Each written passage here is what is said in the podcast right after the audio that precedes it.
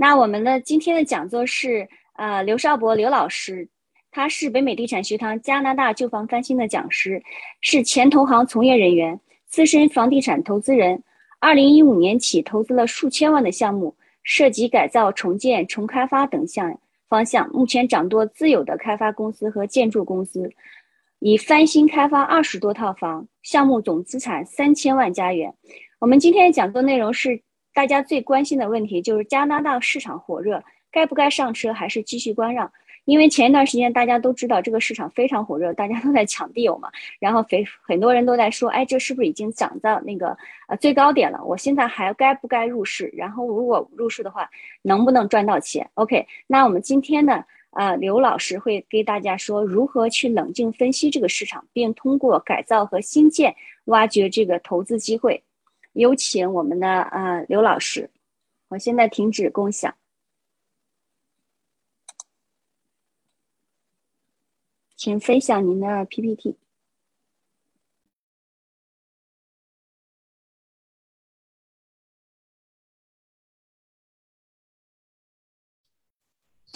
呃，Hello，大家好，呃，我今天呢讲座的这个内容呢。呃，是主要讲一下咱们在加拿大做这个旧房翻新和重开发，以及就是呃，现在咱们对这个整个加拿大现在房地产市场的大概综合的一个一个分析吧。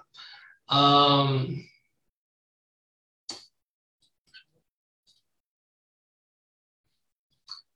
嗯，所以刚才 Selina 已经就是介绍我呢，我是大概一五年开始投资，所以时间呃其实并不是很长。啊，我也呢是在就是从美国搬到加拿大之后呢，也是在这边尝试了一些不同的策略，然后最后呢是发现就是从这个翻新的重开发的方向呢，是我目前呢呃就是做的比较久，也是算有一些这个成功的这个这个这个经验可以和大家分享吧。嗯，然后呢，我是在这个开始呢，是先放了一些就是我之前呃做的一些项目的这个呃这个呃最后这个上市的时候的图片。然后呢，呃，我是这个翻新呢，有这个做独立屋啊，也有这个 townhouse 呀，然后呢，也有这个更大规模的一些项目。今天呢，咱们呢都会具体去讲一讲。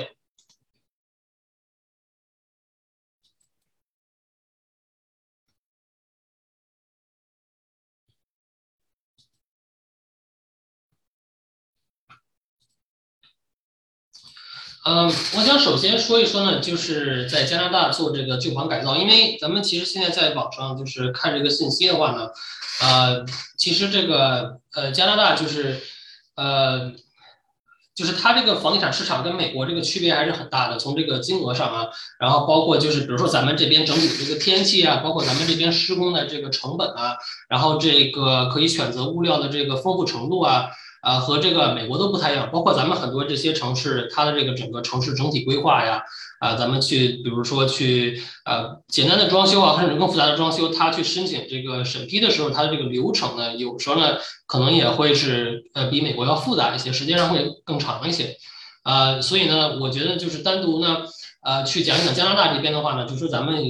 就是可以看一些有一些更多不同的地方吧，就是我觉得很多，比如说美国的一些资料呢，在咱们这边其实并不适用。比如说像美国的很多房子都是木质结构的，但是像咱们这边的一些房子，比如说啊钢筋水泥的很多，然后呢甚至有这个，比如老一些的房子，它是以石头 作为这个主要的承载体建起来的，就是这种房子其实在美国并不是特别普遍普遍，尤其是在美国现在这个投资比较火热的，比如说像这个就是加州啊、奥斯汀啊这种比较天气比较暖和的地方呢，它这个房子其实整体的结构跟咱们这边还是不是很一样的。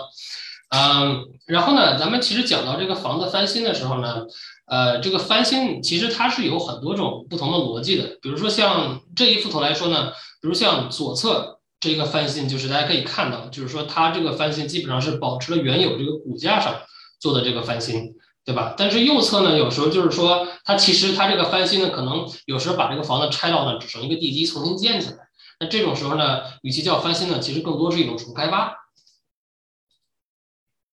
啊，这也是一样的，就是说，啊，比如像这一个，像像右边这个案例呢，它是把这个以往的一个就是双双单元，双单元给它转化成一个呃独立屋。那这个呢，也是就是说，呃，给大家重新做了房顶，但是房子大体的结构没有太多的变化。嗯，咱们就是一般这个翻新的时候呢，很多就是说，因为翻新去这个房产，它整体是一个相对比较复杂的这么一个一个流程，嗯，所以呢，我建议呢，就说是一定是从入门级的房子去入手，然后呢，目标的人群呢是第一次买自住房的人，就是当地呢房价呢中位数上下。那在比如说咱们加拿大这边平均的房价呢会比啊美国要高一些的话呢，那比如说我的意思呢，比如像在呃蒙特利尔、渥太华这样的地方呢，一般你入手的房子最好呢是在比如说是四五十万这样子。你翻新好，可能有个七八十万、八九十万的价值。那在多伦多这样的话呢，啊，比如说呢，就尽量就是挑，比如说是百万上下的房子，然后你翻新之后呢，可能能拿到就是一百七、一百八十万这样的价格。尽量呢，就是看一个项目的时候呢，我建议呢是尽量呢一定要看这个社区平均的这个价格，看它的中位数价格。然后呢，就是千万要避免的呢是做好这个项目，最后它的价格是整个这个区域最贵的一种房子。这种呢，这种项目一般的风险都比较大的。就是，所以我我建议，尤其从入入门级的房子开始呢，避免当地差的区域，从相对比较简单的翻新开始。那比如说像咱们做的第一个项目呢，呃，尽量是左边这样的，而不是右边这样，然后咱们去计算这个房子的，就是说它的这个利润时候，这都是比较简单的这个数字的。就是说，呃，显然在咱们这边房子，比如说有过户税啊、契税啊，然后持有的时候有保险啊、税务啊，包括比如说有贷款的话呢，贷款的这个呃 underwrite 这个费用啊和贷款的这个利息啊、月供啊，这些都要减去呢，去这么去计算。然后呢，咱们在这边做翻新的房子的时候呢，其实我觉得呢，整个整体呢是有三个盈利点。那其中第一点呢，它是。啊，就说是最这个简单明了的，那就是说，呃，比如说本身是个两居室的房子，给它把客厅可能隔一下改成三居室，呃，然后就是比如说，呃，新做一个厨房，新做一个卫生间，就是在这个不改不改动太大这个整体结构的情况下，啊，去去改善这个房子整体的价值，对吧？这是最简单明了的。但其实呢，还有第二点和第三点呢，就是很多人就是可能不太了解，并不太去想。但第二点呢，就是说。啊，咱们做这个翻新房的时候呢，有时候呢是可以，就是尤其是比如说你对一个城市的它整体的综定了解啊比较深入的时候，你是可以看到，比如说某些房子它现在是很小的一个房子，但是也许它的地皮上呃最近的综定它允许你盖一栋比现在大很多的房子，所以你可以扩建。那换句话说，就是你现在买到的付的价格买的这个房子的尺价呢，其实你可能额外能建可能百分之五十甚至一倍的空间。等于那等于说，本质上你从每尺来说的价格，其实你可能是以市价没准半价这种价格去获得的。所以第二点呢，就是说咱们做这个翻新的房子的时候呢，是可以廉价的获得可见面积，对吧？那最后一点呢，呃，是一个可能说是相对来说，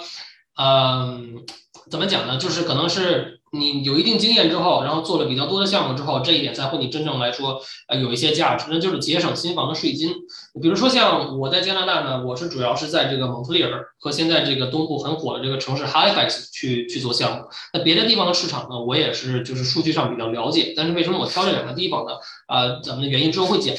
但是呢，在这两个地方的话呢，呃，它一般呢就是说你这个房子呢。呃，比如像在这个呃哈利法克斯这种地方呢，它就是判断你这一个房子是不是新房啊，啊比较简单，就是说你只要这个旧房你留了一堵墙，你给它翻新成什么样子，它还都算旧房，对吧？那这个就等于说他对你这个判断就很很宽容。那比如说像咱们这边做房产开发的话，比如说你你一块空地，比如说咱们这个空地，比如二十万买下来，上面造了一栋一百万的房子，最后你想比如两百万卖出去。那你要如果是新房的话呢，这两百万的话呢，买家买的话，他就需要额外付一个这个这个 HIC 或者 GIC，就取决于你住在什么地方。那这一般就又是二三十万的税金，对吧？但如果同样的这个，对吧？就说你不是买新地，而是你买了一栋这个呃，就是一个地上带一个老房子，你去翻新这栋房子之后。你把它拆的可能本身就只剩一堵墙，重新盖了一栋新的房子，但是你给它卖出去的时候呢，其实你的买家是不用交这个新房的税金的。这个尤其对于高价值的房子来说呢，这个税金是很夸张的。比如说现在我在新斯科省做了两个项目呢，它的这个最后的。呃，翻修好的这个价值都是在两百万以上的。那如果考虑到，比如说是我原地新建一栋房子，那这个要交三十万的税金。但如果是翻新的话呢，这买家自然就省二三十万。或者换句话说，就是这样的项目，你对于新房来说，它直接的这个啊，就是这个优惠，就是这个这个这个这个税务上的这个这个这个优惠，其实是很夸张的。嗯，然后呢？呃，就是因为今天咱们讲座就一个小时嘛，所以就是对于整个房产这个市场的分析的话呢，呃，就是咱们不太能讲太复杂，因为我呢是很看重数据的，所以就是说，呃，这个对于房产的走势，比如说像咱们呃去看这个十年期国债呀，然后看这个通货膨胀啊，看这个这个货币供应啊这些东西呢，呃，它都是单独讲开比较复杂的因素，但是呢，就是咱们。对这些呢不一定有很深入的了解，但是有一些比较基础的了解呢，就是说咱们一定要清楚，就是这个利率对这个人的购买力，那进而就是房产直接的一个影响。如果呢，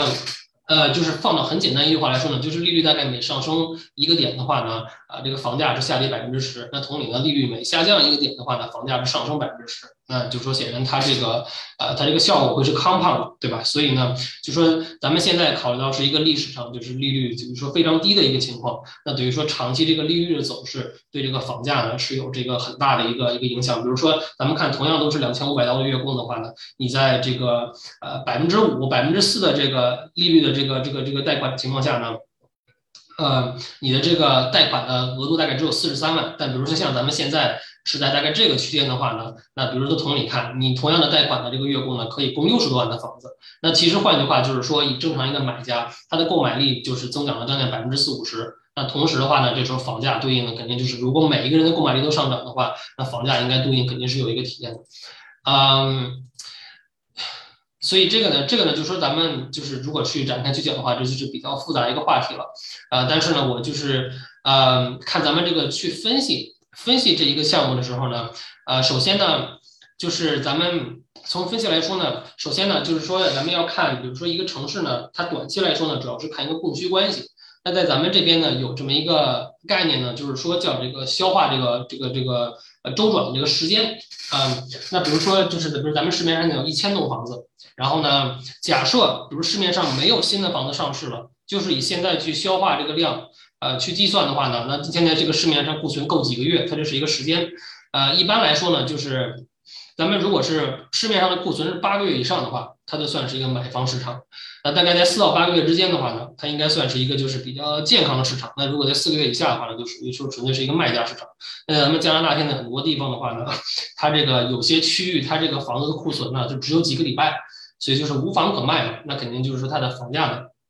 就是呃，肯定就竞争非常激烈嘛，可能会导致一个房子的几十个 offer 啊，这样去去抢，因为大家都想要买这一个房子嘛。所以呢，这时候如果咱们作为投资人的话，那投资一个东西呢，短期呢就是看一个供需，对吧？如果你看的这个区域，它可能你在这儿走了一圈，你看一看这个区域可能。本身比如三百栋房子吧，现在有五栋房子可能是在装修的，就说是能做成新房要再卖的，那你就能大概算，可能未来十二个月这种翻新好这种新房一些东西，它可能就五个，对吧？因为呢，你对于买家来说呢，大家一般都希望是买，就说是呃整体，就说这个感觉更新，尤其是对于这种刚需就是居住的人来说，他肯定是想买这种呃更现代一些的，不一定说这个风格上现代，但是就是说这个整体的设备上现代，比如他想要说，哎。哎，你比如七八十年代建的窗户，它是单层的，他现在想要那种三层的窗户，对吧？那比如说他想要这个就是集中的这种的吸尘器，或者就是这个这个呃地热呀这些，就是说相对来说是近些年才会是比较流行的这种的这种设备设施。他想要这样的房子的话呢，他一般绝对是买翻新过的房子。那如果这时候你去看说，哎，呃，这一个区域任何一个房子上市，就是消化都非常非常快。然后呢，你在这区域转一圈，发现。这明年只有五个房子去上市，那这时候你就你就感觉，就是短期来看，这个供需关系，那明显是它这个这个需求是远远大于供应的话，这时候你去做这种项目的话呢，你就会知道，就说起码你这个房子不会说烂在市场上。那就换句话说，就是大家如果你五个房子有一百个买家在这里等着的话呢，你这个房子呢容错率就比较高。对吧？就说你可能最后这个项目做了，它不是那么那么完美，不是像你想的说一切进展那么顺利。但是呢，它不会说卡在市面上一年卖不出去。所以说咱们这个这个呃这个房价呢，这个投资呢，咱们短期是看供需，对吧？因为呢，即使利率上下浮动的话呢，它可能也是就是呃，比如像都说明年可能要加息，那可能也就是明年加两次息，一次加上二十五点，二十五点就是零点二五嘛，加上二十五点的话呢，可能是一个季度加一次。咱们房地产市场呢，一般对这个央行的加息，它的这个反应呢，是至少有六到十二个月的这么一个一个延迟。所以就是比如说明年如果第三季度加息的话，可能得到后年的第一季度，它这个市面上的价格才会有一个体现。而且它加的是二十五个点的话呢，就是房价可能最多就是一个平稳，或者或者就是局部区域会有一个小的下降。所以这时候呢，就是说咱们短期看供需，中期呢是看利率，长期呢肯定是看人口。那在加拿大的话呢，咱们就可以比如看一看各个省它这个这个经济的。呃，这个呃，这个基本面嘛，当然就是咱们这个国国家也比较小，它就这么几个城市，呃，那显然就是多伦多和温哥华是是毫无疑毫无疑问的这个第一第一第一区间嘛。那蒙特利尔、渥太华可能算第二区间，然后接着有一些零零碎碎别的这些城市。那可能之前卡尔加里和埃德蒙顿也应该算是第一到第二区间之一吧。但是现在如果就是说，比如说咱们关注一下它的这个呃人口的流入啊，这个失业率啊，然后。呃，这一类的话呢，就可以看到呢，就是说，那有一些地区它是人口净流入，那有一些地区它是人口净流出，那肯定如果咱们是想一个长期投资，比如说是咱们是五年、十年、十五年、二十年这个时间线去看的话呢，那是需要关注一下人口的这个呃这个流量。比如说咱们现在呢去看，比如像多伦多的房价，多伦多的房价显然是在非常高的位置，从这个呃这个。就是居民的负债的和这个整体的这个这个可负担性的话呢，这可能在整个北美应该都是第一、第二的这个这个数字。那这时候呢，就是你可以听到两种声音，对吧？一种声音显然是会说，呃，这个房价已经达到这么高的一个位置的话呢，它不太可能继续去涨。但是另外一方面呢，你又可以看到呢，就是多伦多呢仍然是这个移民落地，呃，非常非常这个呃，就是。Popular 的这么一个一个终点，对吧？那如果你看到整个多伦多地区可能在未来五到十年又会搬进来几十万人的话呢？但是如果你看一下它这个各这些本地的建商呢，跟这个。呃，当地的这个市政府去这个呃对应申请的这个去建新房的这种 permit 的数字的话呢，它其实还是有很大的一个不平衡的。但这个这个东西呢，其实在这个比如说像我在投资的这个加东的哈利法克斯也是有一样的情况，一年可能建七八七八千栋房子呢，但这一年要搬进来可能两三万人，就是这种情况下呢，那就是还是咱们回到一个短期的供需关系，就是说啊，它这个供需关系啊，它永远都是可能是几个人十个人去抢一个抢一个房子的话，啊这种情况下。大家的房价呢，它它基本上不太可能说出现下跌的这么一个状况，嗯，呃，然后回到就说咱们刚才在讲的这个翻新，呃，然后呢，我就是再会讲的第二点呢，就是一个重开发。那重开发呢，就是可能就是比咱们所谓这个独立屋翻新呢，呃，上面更复杂的一步，对吧？那纯开发咱们一般看的呢，就是什么呢？呃，就是说呢。呃，它的逻辑上其实是相似，就是说，咱们是去找呢，就是说，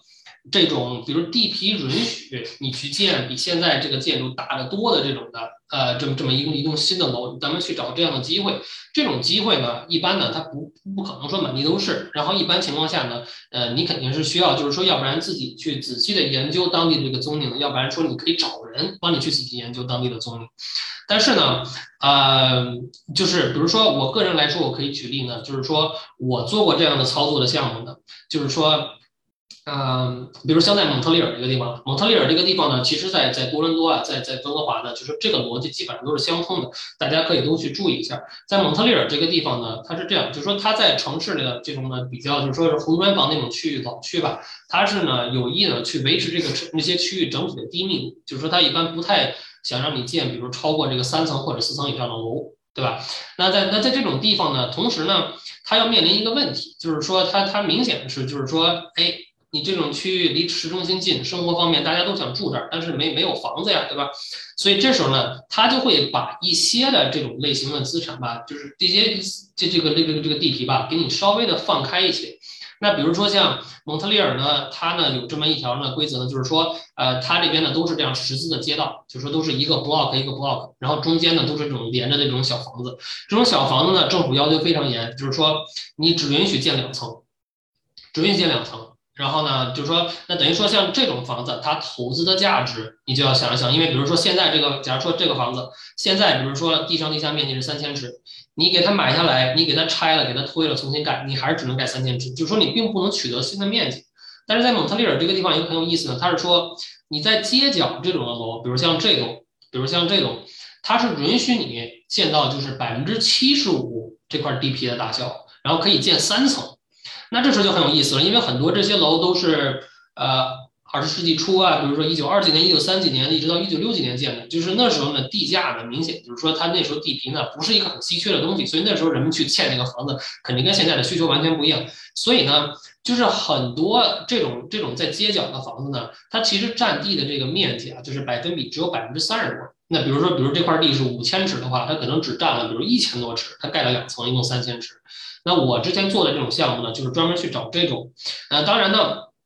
比如说像我我举的这个例子啊，就是说它现在呢，就是在这个这个区域呢，它的这个 lot cover 只有百分之五十，它的 lot size 就是三千 feet，就是三千尺，不大的地方，对吧？那等于说现在呢，这一层呢是一千五百 feet，对吧？就是接近，那两层就是两千八百 feet，所以呢，它这个房子呢，当时是要价一百一十万，那算下来呢，就是说你这你这整个这一块呢，一尺呢，差不多就是算这地上面积啊。一尺就是四百刀，差不多呢，是这个区域呢，可能平均呢就稍微的偏下了一点点，因为这个房子呢，呃，它是一个就是三单元，不，它这房子是一个四单元，但这房子是一个四单元，然后呢，就是里面呢都是很小的这种的 unit 啊，租金也非常糟糕，就是说可能要计算 cap rate 的话，可能这个 cap rate 大概可能是百分之二，就是纯粹以它长期持有来说的话呢，这个持有价值呢就是就基本为零可以说，但是呢。如果我们仔细研究了这个宗名，就会发现呢，它这个地区呢，允许你建到百分之七十五，允许你建三层。那如果咱们简单一算的话，就以三千尺这个地皮的话，你建三层，百分之七十五的这个这个地皮的覆盖率的话呢，你可以建出呢将近七千尺的面积。那其中可收的面积呢，可能也能达到六千多尺。你如果拿这个数学去一算的话，你就说付一百一十万，你其实可建面积，你一尺只付了一百八十块钱。所以这时候就是我说的重开发这种的。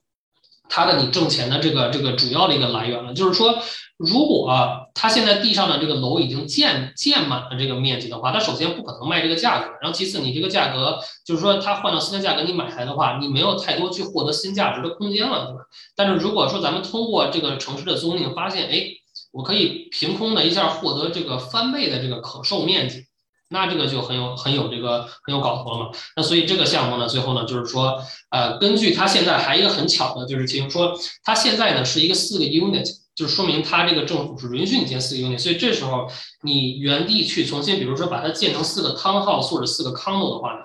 你可以留着同样的四个门牌号，对吧？那这时候呢，你就省了一个很大的一个步骤，就是你省去去 rezone 这块地的这个，因为比如说你本身这块地是允许你盖两个 unit，或者允许你盖三个 unit。你要是想添加一个 unit 或者两个 unit 的话呢，你可能有时候呢，尤其比如说这个这个地区它的这个人流量比较高，或者就是邻里邻居的话，可能事比较多那种的，还可能要这个市政的去听证一下，那这个时间上就不好说了。那可能光这个听证加上这个许可，就是一年到两年的这么一个一个一个一个流程，对吧？但是如果你挑这个地皮呢，它的这个现在的租赁也合适。呃，就是说，它这个现在的这个地上的建筑呢又足够小，因为如果现在地上的建筑已经很大的话呢，你就不可能拿一个太好的价格。现在地上的建筑足够小，你拆掉之后重新去建的话呢，呃，你这个中间可获得空间就非常大。所以呢，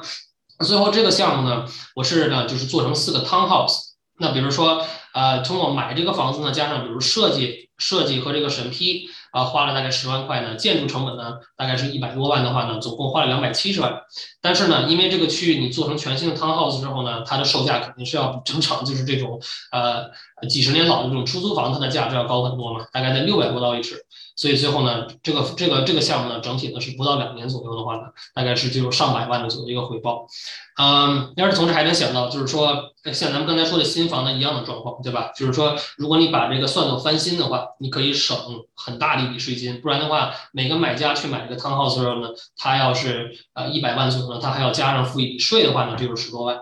嗯，所以就是说，咱们再开发的逻辑的话呢，就是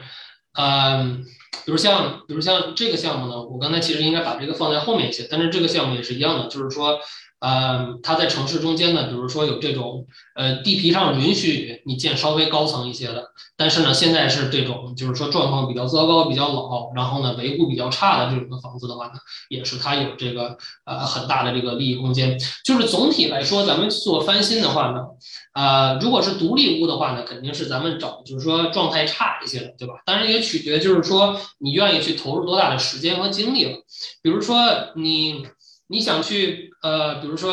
就是说，你你甚至想说，哎，比如这房子离我不远，我想每天开车自己去呃收拾一下这个房子，那你显然不能说把这个东西搞得太复杂了。但这时候呢，你肯定是尽量尽量呢去买，就是这种的，呃，就是说它状况还 OK，但是呢，就是比如说可能房子整体的风格稍微奇怪一些，比如说它在这个厨房里边。呃，这个这个这个橱柜都是粉色的，或者这个卫生间里铺绿色的地毯，那这都是我亲自见过的。在卫生间里马桶周围铺绿色地毯，呃，然后是整个一屋子不这么铺，就是这种比较奇怪的呢，就说那这种情况呢，你肯定就说是要看出，哎，那它这个房子是有没有漏水啊？然后呢？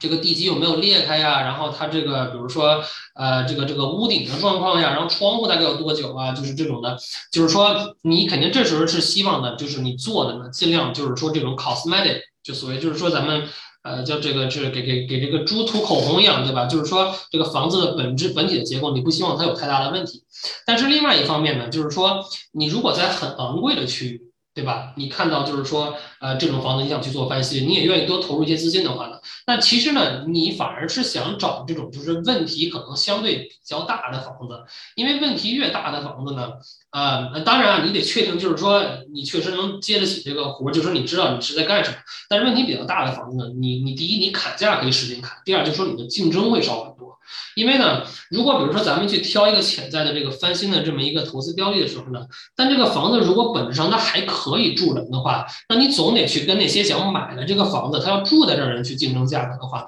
那他们出的价格一定是会比你高的。因为咱们一般就是去做一个这个项目呢，起码起码就是说，比如像我做的这些项目呢，为什么它就是利润上整体都不错呢？因为我对项目整体的要求比较高。那我一般最后呢计算这个价格，我是反着推的，我是呢。把这个就是房子它购买的成本，加上它翻新的成本，呃，我是最多最多只能出到，就说我这个房子最后出售价值的百分之七十。那假如说，比如说我这一个房子，我最后想卖一百万，然后我必须要挣百分之三十，那等于说我总体的投入不能超过七十万。那假如说我看到一个房子，它这个房子比如说价值五十万。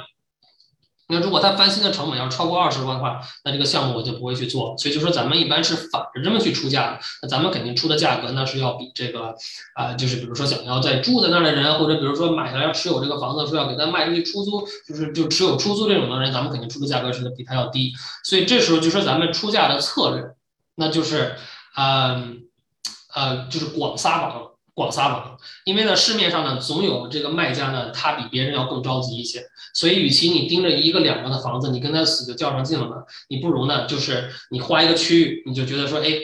这些区域我觉得不错，我也确实呢，我的团队可以就是说在这些区域施工。那这时候呢，你就是根据你的这个一套这个方方方程式，你去反着来推这个价格，你去每个人都发一个 offer，看看最后谁能接受。这样的话呢，保证就是说是起码你拿到这个房子，你没有 overpay。因为其实咱们做这个翻新吧，就是如果把它简单来说呢，就是 you make money on the buy，就是说你这个房子。你这个项目最后挣多少钱的时候，是在你买房那天就基本上已经决定了。所以呢，你付的这个价格，你付了多少这个价格是非常非常重要。所以呢，就是如果这个实在是，比如说看这个数字上就是不 make sense 的话，宁可就什么都不要干，做也不要去接那种就是利润很薄这种项目。因为尤其在咱们现在这种情况，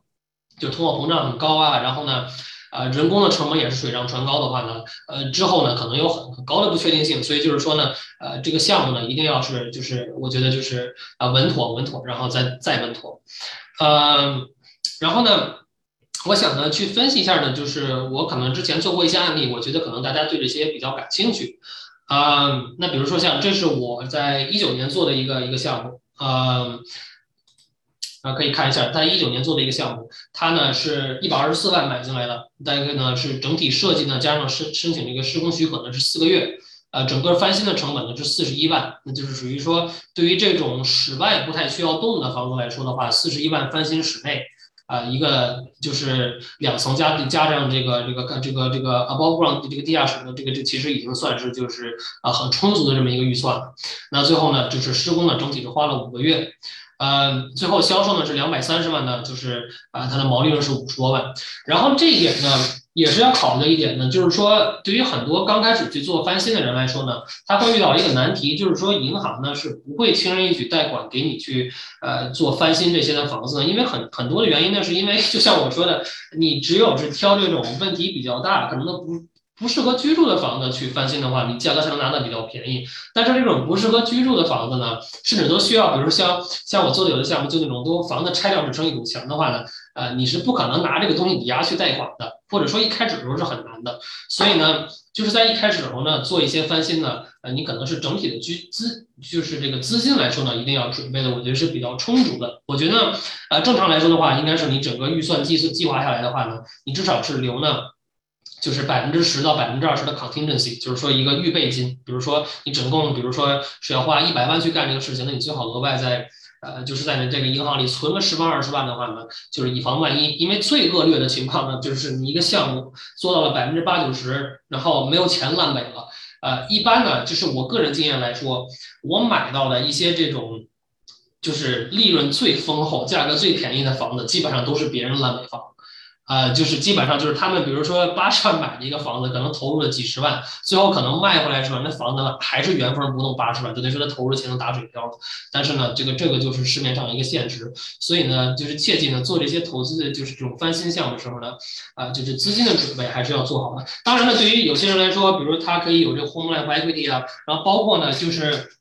比如像我呢，包括就是做过一些这个有一些经验的人，就说，呃，你可以任意向一个银行去证明，你给他一串一个表，说这个房子是我买的，我做的，我卖了多少钱。他一看你一串就是做过的这些成功的案例呢，他们去给你去做这个工程借贷的时候呢，啊，那就是很放松的。比如说像现在我去做一些项目的话呢，它基本上啊，整体的项目可能百分之七十左右的资资金呢，都是从银行那种啊地方很便宜的借来的，啊，就是可能是百分之三这样的利率的去去很便宜的借来的。所以呢，就是说这些呢是需要你的一个经验，更多呢就不是说靠你说，或者说就是哎你发一套 PDF 给银行说哎我这地我不错啊，这这个这个没用，就他必须肯定是得跟你合作过一些一些次之后，哎他发现说哎你这个人确实是知道在做啥，说是一年的项目就一年做完，说是卖多少钱就是能卖了多少钱的话呢，他们其实呢呃就是你反而会得到银行很多的支持，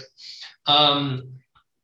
呃，第二个项目呢，也是就是整体的这个呃这个类似，就是中年 arbitrage play 呢，我这个呢是像之前说过的一个这个翻新的策略点头，就说这个呢其实不是说通通过增加额外的 unit，而是就是呢就是你房子发现哎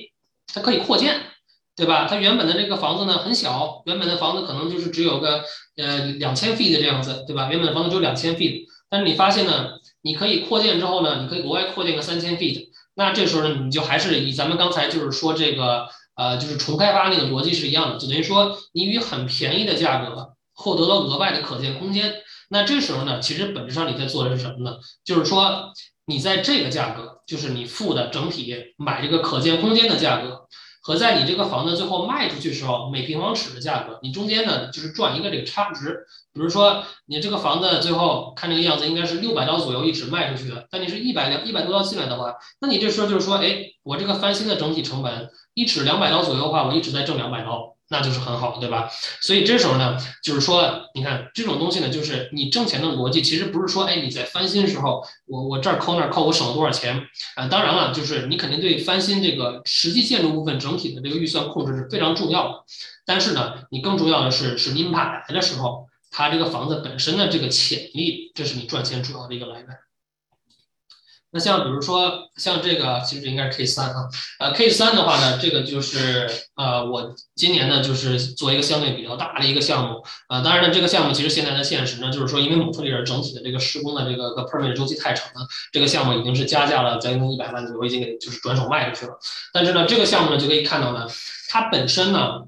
大概是就是只有只有这么一块楼，但是呢，就是而且它本身现在这个楼吧，它是只有两层。它呢，其实是一种就是这个属于这个比较低效率运营的养老院，这是它现在的这么一个情况。但是呢，它这个楼呢，它本身地皮它是一个 L 型的，所以呢，它以往呢，它是就是在 L 型这边呢，可能是就是放了一些停车位啊什么的，就是呃无关紧要，也不增加价值的空间。然后呢，这个图上这一块空地呢。它呢，它其实就就是，那就是另外一个楼，所以呢，呃，看到这个房这个房子本身呢，就是说三百万来说呢，它的这个租售比啊什么的各种情况也都不怎么样。但是仔细去查了，就是说这个，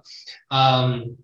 这个政府对这儿这个租赁的话，就可以发现呢，啊，其实现在咱们的加拿大各大城市，大家都可以关注一下，就是政府对很多区域，它是提倡你去建高密度这种的，呃，就中高密度，但是相对来说就是。嗯，就是价格怎么说不也不是说价格吧，就是说它是希望大家去建更 affordable 的这些的 option。所以就是说，比如你去规划这么一栋楼，然后呢，但最后政府是希望什么呢？就政府就是告诉你说，哎，如果你规划这楼里边，比如说一共像这种楼一共是四十个四十户，但这四十户里边，比如说二十八户、二十九户都是一居室或者 studio，然后两居室呢也是就是七八百 feet 那种很小的两居室。他就是希望你把总价控制在便宜一些的话呢，如果你满足他的这个整体的要求的话呢，第一是他可能他会给你一些就是这个 unit 上的优惠，可能本身这块地没准只批了三十六个，但是因为你建的小，一些政府说，哎，额外又给你批四五个，而且同时呢，就是你如果达到这些标准的话呢，他这个政府呢，他是咱们这边有这个就是这个发展银行嘛，叫 BDC，就是国家这发展银行，它其实它是一个就是非盈利的银行。他们呢是专门就是给大家贷款去建这些的，所以就是说呢，有时候这些的楼呢，你你可能能从银行贷到没准百分之九十的资金。那比如说这个房子，比如要建起来，咱们比如说呃建起来是四五百万吧，四五百万的话呢，你可能银行能借给你就是呃百分之九十，那其实你可能需要出的这个本金呢，就就相对来说就是比较小的一个数字了，对吧？所以呢，就是这一类的东西呢，呃，它就是其实还是挺值得关注的。然后这一类的这一类的这这种楼呢，当然就是说。你你最后退出嘛？你退出一般就是说，呃，通过 refinance，就是说你去找他再抵押，然后通过这个银行呢再抵押之后，你去长期持有。你要是整体去卖掉的话呢，显然你需要就是缴纳很多的税。啊，这个呢 case 我放在这儿呢，就是说显然对有些人，比如说，哎，他身边就有这样的机会，他完全可以去考虑。但是我我我给大家的一个建议呢，就是说，做一种相对金额整体比较大的项目的时候呢，一定一定要小心的一个东西呢，呃。一定一定要小心的，呃，稍稍等啊，我刚才看一下这个发言，有人说我这个声音不是太清楚，嗯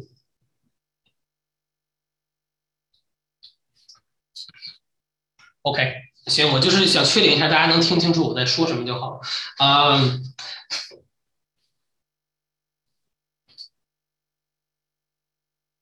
呃，然后就是一定要小心的，就是说，因为假如这种这种项目你去找银行去批贷款的话呢，他会根据你的这个 construction 呢，它的一个 assessment 去给你批贷款。所以就是如果这个工程项目上下发生了一些呃就是变动的话呢，就是比如说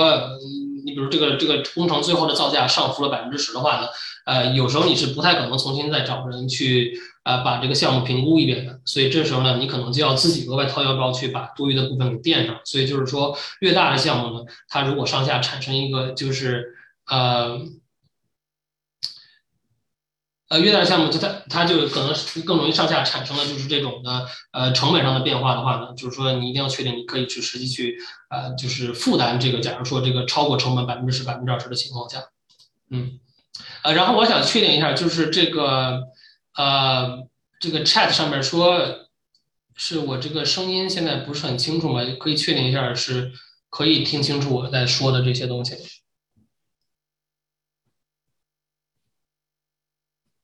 OK，OK，OK，OK，好，好，谢谢谢大家回复。嗯，OK。OK 了，呃，好的，那我就呃继续说，我我放慢一些语速，我这个人可能平时呃说话就是比比较快一些，嗯，然后呢，现在呢，这是我在做的一个 case，然后刚才这个呃在这个讲座开始之前呢，呃也是在 Selina 就是介绍了学堂这边呢会有一节这个呃我去开的这个去讲这个呃告诉大家这个短租如何去操作的这些课程。呃，这个课程呢，它在整个这个十十成的这个操作案例啊，比如说啊，包括这个房子整个开发的这个流程呢，呃，如何去找 deal 呢？他会讲的比较细节的。然后呢，我会用这个 case 呢，在这个课上呢，去实际上跟大家去跟进一下，就是把它从头到尾。但是这个项目呢，是目前我在进行之中的一个项目，呃，它是在这个加东的这个 Halifax 呢，呃，市中心呢，就是海边的一栋房子，本身是很老的一个房子，嗯。这个房子呢，就是像我说的，就是说它呢，呃，基本上这个房子的地皮上面已经基本上建到了可见面积最大，就是百分之六十五左右。所以就是房子呢，单层的面积呢，啊，不太可能再扩张了。但是呢，呃，高度上面允许你加一层。所以呢，这个房子呢，是我的设计师和我共同设计呢，是可以再加一层去重新去做的。嗯，就是现在这个房子是在建筑的过程之中，嗯，呃，这个室内的室内的其实是由我设计的，啊，目前呢，这是我今天 下午啊刚刚这个更新的照片呢，这个房子呢是拆掉的，就是还拆掉还剩一层，嗯，所以大家可以看一下，就是说一个就是地又挑的不错，然后整体呢规划也还就是呃比较合理这种项目呢，它的这个。呃，咱们可以说是 best case scenario 是最好情况了。我不可能说每个人去做的话，就就都能做成这样的话呢。这个房子呢是这个四十四万左右呢，当时是呃很便宜，因为这个房子里面呢是有一些这个漏水的问题呢，然后结构呢也是就是呃房子本身的地板呢就是很不齐，里面就是它这房子前面的地板呢就是比后面呢呃是要翘起来的，就是这房子里边基本上已经不能住人了。就没有到危房的情况呢，但是基本上已经是不能住人了。所以这个房子呢，当时是四十四万现金买下来呢，也没有加价。后来呢，是花了这个两万左右呢，啊，去设计加上这个去申请这个 permit，就是像这个，因为啊，我有长长时间合作的设计师呢，这个价格呢就是比较便宜的。然后呢，这个整体呢 renovation 的话呢是二十八万，二十八万，因为这个房子呢就是新设计呢，新设计好呢，呃，三层呢，不过也就是两千四百多尺。所以呢，就是我呢，在嘉东呢是有自己的建筑公司呢，显然就是我去做这些项目，它的这个成本会会便宜一些。呃，会其实其实会便宜不少。那这个呢，也是呃之后可能会呃在这个课程上会跟大家更多去讲的，就是说如何去挑选这个靠谱的这个施工的团队。这个也是呃一路来说可以说是有有血也有泪吧，就是这个这个整体的经验。啊，但是呢，呃，就是做好之后呢，这个房子呢，它因为在海边嘛，它的这个 project 的这个这个售价大概是一百二十万的，大概呢这个房子呢毛利呢是四十五万。就说如果是根据就说咱们这个投资的回报来说呢，呃是在这个就是翻倍左右。然后呢，当然这个呢是属于就是这种，呃，就是整体呃从这个购入啊，然后到最后这个房子现在整体的就是这个楼市的价格呢，因为这个房子买入的时候呢，楼市的价格呢可能还。呃，也是也是今年啊，但是今年稍微早一些，就是大家可以感受到今年大概就是二三月、三四月份的时候，其实房价还没有很夸张。我觉得就是今年夏天，整个这个房子的这个这个升值的加速啊，是很很夸张嘛，啊，所以就是现在它这个房子预期的价格会高一些呢，啊，那就是在一年之内呢，可以达到就是相对来说呃非常可观的一个回报嘛，对吧？所以这个项目呢是给是呃会给大家一直去跟进，然后呢第二个呢也是我在同时也是江东去做的一个项目，这个呢是在一个呃呃非常富裕的这个区域呢，也是一栋房子里面呢是呃之前呢这个住的这个房主吧是。很有钱的一个家族，但是呢，这个房主呢，很很遗憾的是，他这个个人呢有这个 精神问题，所以呢，是他呢和他的两个护士住在这儿的，所以就是房子里面的这个状况呢，就是也是非常恶劣。这个房主呢是今年的时候去世了啊，房子里面也是啊漏水，嗯，然后有老鼠，然后就是就是你能想到在豪宅区里有这么一栋房子，非常恶劣的情况。所以这个房子呢，最后呢是我是以这个呃一百零五万呢，是两个月之前呢左右刚买下来。嗯，这个房子呢，大概就是说，嗯，这是我和我设计师去给他设计的，就大家可以看一下，他这个房子呢，呃，这是在这个这张照片呢是在他这个房子二层上的这个景色，嗯，所以呢，呃，就大家可以看一下，这是他的设计重新建之后呢，他的这个大概的预算呢是一百二十万，这个房子大概呢是十六个月左右，也就是在二零二三年的二月三月份吧，应该可以建好，因为这个房子应该是明年的四月份左右开工。呃，应该是在今年年底左右呢，去申请这个呃施工许可的话呢，这个房子最后呢是能达到三百五十万左右的售价的，呃，它的这个毛利润大概是有在一一百多万，嗯，所以呢，就是说呢，类似这种的项目呢，我看刚才有这个朋友在这里面问的这个问题，但是我上面好多问题没看到，但是呢，比如说问题呢，怎么找到好的 deal，对吧？这一点呢，我觉得呢，首先呢，就是有一些。呃，真正可以手把手教你的一些呢，比如说，呃，你你你像比如说去去关注一些各个政府的地方的这个法律法法律拍卖呀，然后呢，去，呃，显然就是说很多这些房子呢，是你不亲自去看的话，你并不了解它实际的状况，所以我觉得是多看多研究，因为好多时候，呃，我看我发现很多人去看一个就是这个这个这个地区时候呢。它呢是对这个地区呢是很模糊的一个概念，就是但是其实呢，呃，在这边的房子呢，它跟咱们国内 就是逻辑上很不一样的，就是说咱们好多时候咱们在国内是以这个平方米，就是每平米去去去去计价的时候，是因为咱们国内大部分去交易都是公寓嘛，等于都是 condo，就等于说每户和每户之间其实差别是比较小的同一个社区。但是在这边的话呢，同一条街上呢，你房子的大小啊、建筑的年代，它的区别很大的。所以如果咱们只是纯粹的看一下数据，比如说，哎，这个房子。呃，它旁边一栋大豪宅是多多少钱？但你这是一个很小的房子，你觉得它翻新之后，呃，面积什么的，呃，比如差的还很远，就能达到那个价值的话，这其实是不准确的。所以我觉得，首先呢是是多去看，一定对你要投资的这个城市呢非常非常了解才行。然后其次呢，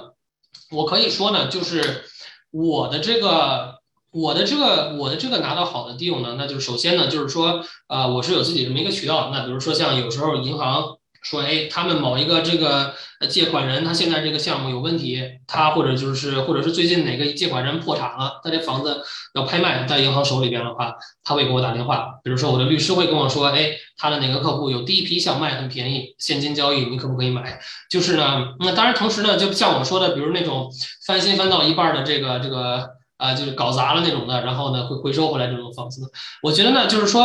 这个呢，其实是一个。鸡鸡和蛋的这么一个问题吧，我为什么这么说呢？就是说，呃，大家呢，首先也得从一下，就是这些有好 deal 的这些的所谓中介，我指中介不是光房产中介，我指就是中间人，比如说你甭管是呃银行负责去清理这些呃违约的坏账的这些资产的这些人呢，或者是律师啊，或者是比如说是 broker 啊，或者包括 agent 呀，就是说他们手头有一个好 deal，他们的这时候他们的利益是什么？他们的利益是想说。把这个好 deal 很快的卖给一个人，然后他要确定这个买家确实说话有谱，就说了能买就能买，然后说是下周能 close 能 close，就是说他们都是想找这样的买家，对吧？就是因为人家的人家整个的这个 incentive 就是把这个到手的好 deal 中间人给卖掉，他中间赚一笔中介费就 OK 了，对吧？你对于中介是这样，但是你对于律师来说，可能就是他帮个朋友啊，或者银行来说话，可能他就是把这事处理好，他有个 commission，对吧？所以这时候呢。你正常情况下，就是我可以比较确定来说，最好的投资的 deal，对吧？拿到中间人手里面，他肯定是都给这个城市里首先最有能力的这一波人去打电话说，哎，这有个好 deal，啊，有一周有一周时间去 close，你要不要？这一波人如果不要，对吧？可能下边还有一波人，那下边那还一波人可能不要的话，没准就到我这样的一波人了。那我这样一波人可能再不要的话，这个 deal 没准就跑到这个这个市面上去卖去了。那可能市面上它的。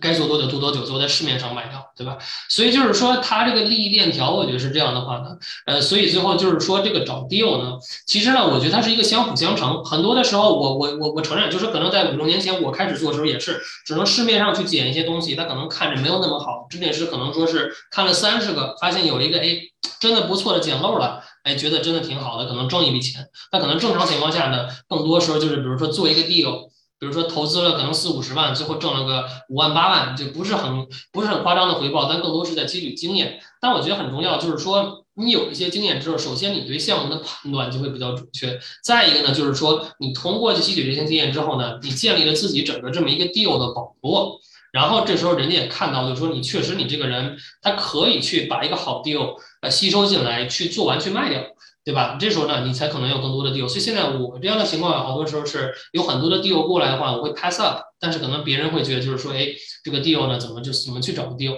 然后呢，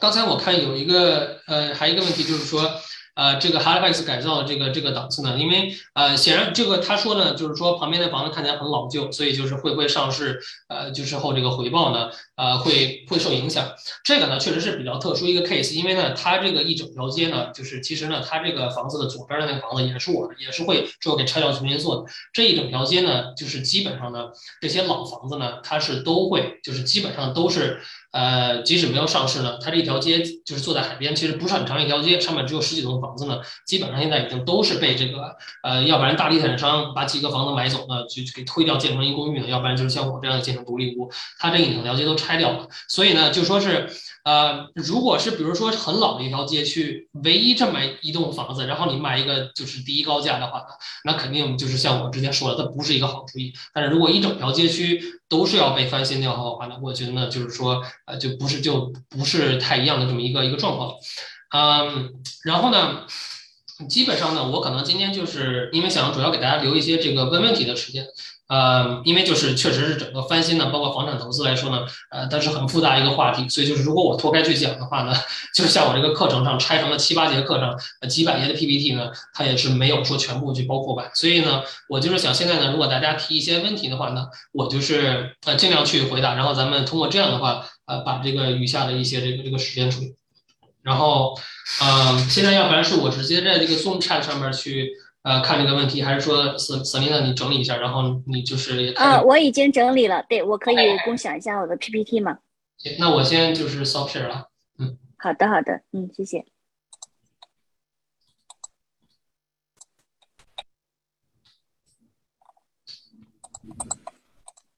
呃，我就在这个中间先让老师休息几分钟，然后我就简单介绍一下。啊，我们呃刘少博老师的课程，然后我们这个课程是在十二月八号开课，周三上课，周六答疑，是全祖母直播的。那这个开课上课时间是加西的五点半和加东八点半。那我们这个课程就是大纲，他会讲，就是刚才大家非常关心怎么样去找地友哈。那老老老师第一讲的话就会教大家怎么去找这个 deal，，以及这个项目的收益分析，因为你要。去买这个房子的时候，你首先要，呃，判断一下这个房子有没有这个，对吧？你翻新完之后，你的成本是多少？然后你卖出去之后有没有这个收益，有没有这个利润？哈，那第一第一讲的话，老师会就是非常详细的给大家讲一下这个。怎么去做这个项目的收益分析，以及怎么去找这个好的地友？那第二讲的话，老师会教你大家，哎，怎么去筹措这个资金？因为你这个居居房翻新，刚才老师也讲了嘛，就需要一些资金在银行里面，然后省得到到时候会烂尾哈，你就没有这个资金去把它就是整个翻新过来。然后还有怎么去建立这个团队？那我们第三讲的话，就是这个项目评估和这个估算的维修费用，这是非常重要的嘛，因为你这样的话，你才知道你的成本有多少。那你这个项目适适不适合去投资去做？那项目的施工管理是我们就是老师在第四讲的时候会详细讲，呃，还有怎么去退出获利，以及房屋的有些人，比方说是我这个房子，我可能是不想去销售，我可能去，哎，它是租售比比较好，我可能会把它去出租去，嗯，这个老师会讲，哎，怎么去进行这个房屋的出租管理。嗯，包括我们最后的时候，老师会进行一些实例的分析，包括他的经验分享。那其实这个是我们这个课程，就是从一共是五周十次课嘛，老师就是从一个把这个总共的一个全部的流程都教给大家。就是我们你只要是通过我们老师这个课程学下来之后，就是你就可以完全可以上手去操作。老师也会把他的一些这个呃经验，然后传授给大家。我们老师在短短的几年时间。呃，应该五五六年时间就从资产已经现在是三千万嘛，所以说他这个是做，而且做了二十多套的这个翻新的房子，说他的经验是非常丰富的。老师现在就说，哎啊，会把他的那个他的经验传授给大家。那我们就是，嗯，如果要感兴趣的话，可以联系这个啊小助手，然后去报名这个课程，然后我们也可以就直接扫码。然后用信用卡付款，然后我们今天因为是感恩节嘛，所以说给大家一个优惠，我们原价是五九九，现在只要四百九十九就行了。那这一周是这个感恩的这个活动，所以说感恩节的活动，请大家就是哎有兴趣的话，就是抓紧时间报名。OK，那我们接下来就是有请我们的刘老师给我们进行答疑。嗯。就是咱们现在这几个问题，我看这个 chat 上面也还有一些别的问题。